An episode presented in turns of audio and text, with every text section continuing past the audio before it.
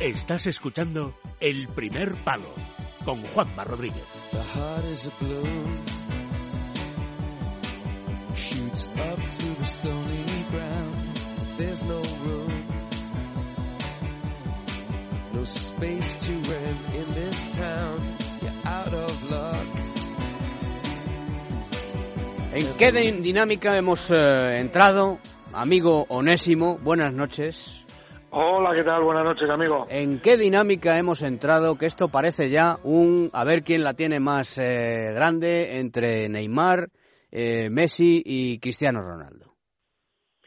Y en algún Bueno. momento, y en algún momento los clubes se van a tener que parar.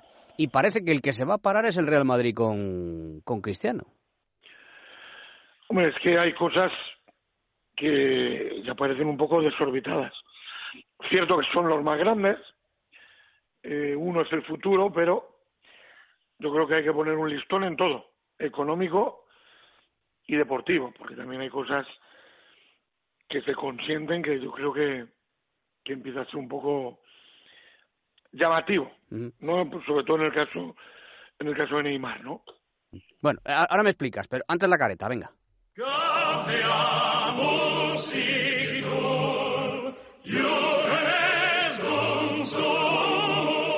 Onésimo University. ¿Por qué decías en concreto, por qué te referías en concreto a Ne- a Neymar de los tres? Bueno, pues porque hay cosas, eh, uno no lo vive en primera persona, pero yo creo que hay cosas que van más allá del, del dinero, de, de, de todo lo que genera un futbolista, y es, eh, bueno, pues eh, los compañeros, la, la profesionalidad.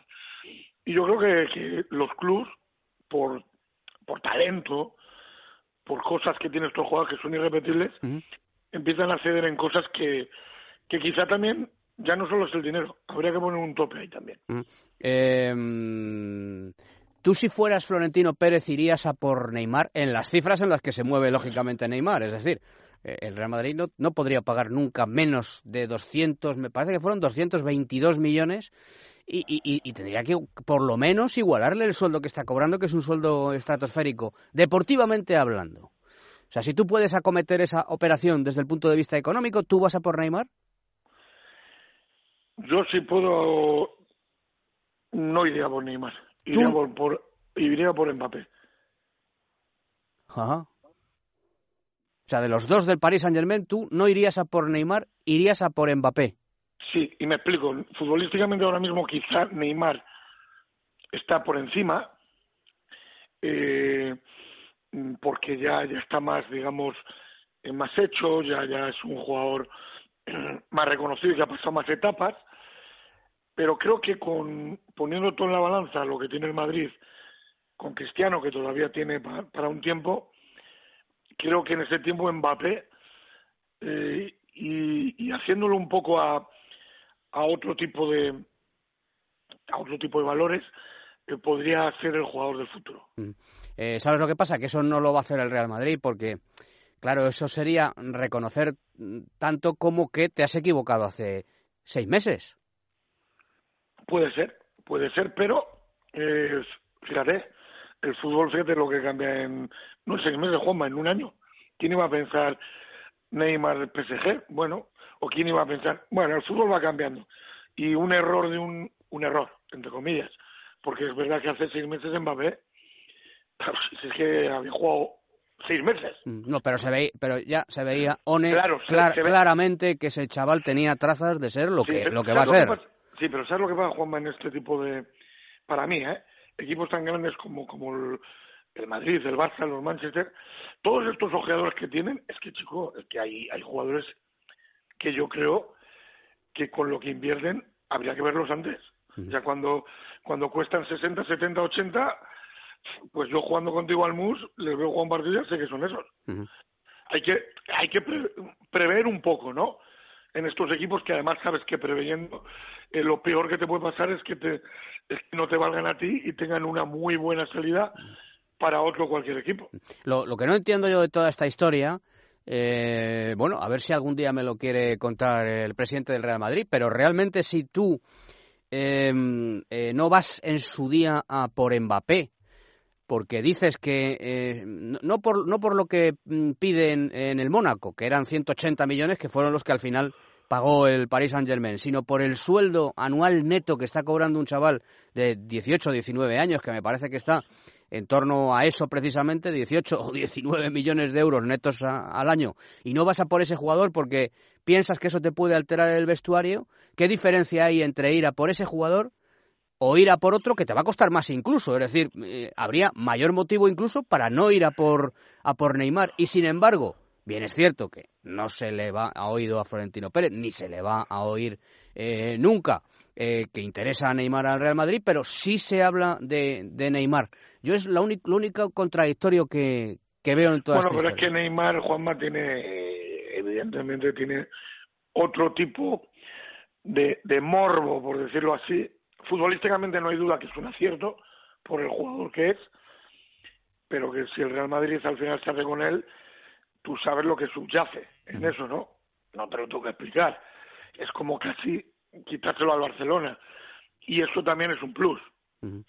También es un plus. O sea que yo creo que ahí entra también un poquito, juega un poquito este, este otro tema. Yo te digo eh, lo de Mbappé simplemente porque yo creo que va a ser un excelente futbolista. No, lo es ya. Creo que, creo que el Real Madrid puede que haya hecho bien en el sentido de que eh, es que está todo tan inflado, pero, pero es que es lo que tú dices. O tarde vas, o temprano, claro. claro, tarde o temprano, y hay que apostar por gente. Pero, al final, eh, a One- Cristiano One- le pueden quedar dos o tres años. Claro. One, One, es que al final, ¿cuánto te van a pedir por Harry Kane? ¿Cuánto te van a pedir? No te van a pedir No, no, menos de, de, de 150 millones de euros. Es que está en esa, en esa cantidad Siempre de que esté dinero. el Real Madrid por medio, Claro, o sea, eh, o vas o no vas. no va a bajar. Y si, y, vas, si, y si no vas, puedes, dar, puedes llegar a la conclusión de que, de que a lo mejor la, la delantera que tenías que tener tú la tiene el Paris Saint-Germain. No, Que no, sé si es el caso el- tampoco, ¿eh? y el Real Madrid va a estar obligado a ir, ¿eh? tarde o temprano, porque ya te digo que en uno o dos años alguien de ese de ese perfil tiene que, que traer y ahora mismo son Neymar o Mbappé. Ajá. Oye, escucha, sorteo de la Champions, eh, empezando precisamente por el Real Madrid, eh, Real Madrid, París Saint Germain. 50-50, no hay favoritos, para ti más favorito uno que otro. Para mí es favorito el campeón siempre. Bueno, sí, pero Eh, vale, el pero Real Madrid. sí, pero, no, no, pero te explico por qué. sí, sí. Creo, creo que ahora mismo eh, están muy está muy igualados porque el Real Madrid no está pasando eh, su mejor momento, pero quedan dos meses. Eh, creo que si se recuperan todos los jugadores de los dos equipos, vamos a poner potencial con potencial. Todo lo que tienen el Real Madrid más equipo que el Paris Saint Germain. Quizá el Paris Saint Germain con esos tres arriba eh, te obligue a, a matizar cosas a los de Zidane, pero como equipo, como equipo, como fortaleza, veo por encima el Real Madrid. Eh, Chelsea-Barça,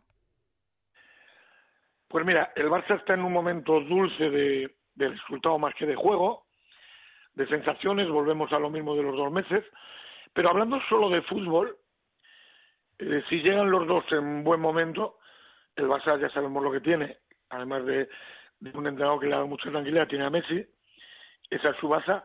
No me gusta futbolísticamente lo que propone el Chelsea para el Barça. Es un equipo que se le, que esos tres eh, tres centrales, esos dos largos, esa gente dentro y sobre todo lo que descuelga Hazard Morata le puede hacer mucho daño al Barça. Y Sevilla United, a lo mejor de las tres, la eliminatoria que está más decantada a favor de, del de fuera o no?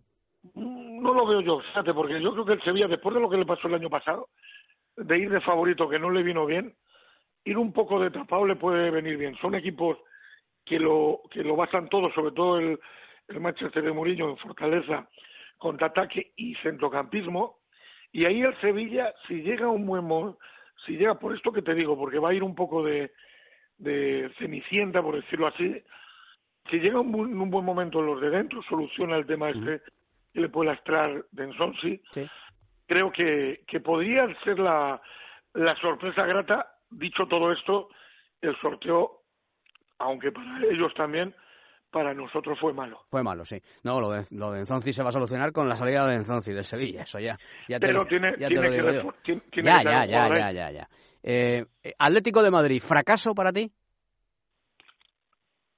Bueno, yo creo que sí. No estar en la siguiente, en la siguiente fase después de lo que han hecho los del Cholo, eh, si no es un fracaso, bueno, un fracaso sí es, pero quiero decir, perdonable por todo lo que ha hecho este equipo, pero desde luego yo creo que duele más que quedarse fuera la forma y con y lo que no pudiste hacer con contra un equipo digamos menor con todos los respetos como era el que mm.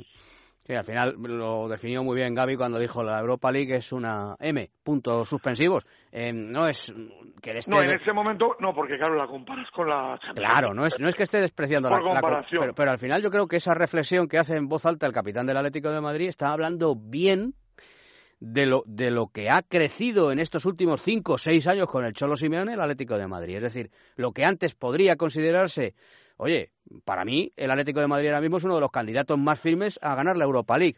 Sin embargo, ellos eso lo consideran ya, después de todo lo que han conseguido en los últimos años, Onésimo, eh, una competición de chicle, ¿sabes? Claro, no, no, si es que cuando, esto es como todo, cuando vas subiendo, vas subiendo, hay cosas que antes le dabas una importancia, acuérdate cuando las ganó el Atlético de Madrid, eh, el bombo que se dio, que lo tiene, porque es una competición, y además ahora con, con, con ese premio de que vas a Champions mucho más.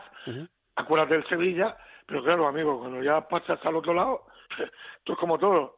Cuando tienes el jamón normalito, te gusta, pero cuando tienes el bueno bueno claro.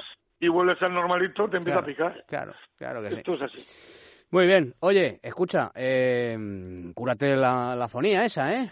Uh, tengo, me has pillado con... Claro, miel y limón y, y no duermas con el Miel y limón y, y, a postrar el cabezón antes de que lo digas. El cabezón, eso es. Oye, ¿y el, ¿y el culito no duermas con el culito al aire? No, no, no. Esto es de trabajar, ya sabes. Me esfuerzo. Tapate el culito, ¿eh? Por si acaso, ¿vale? Bueno, abrazo fuerte. Cuídate. Buenas noches.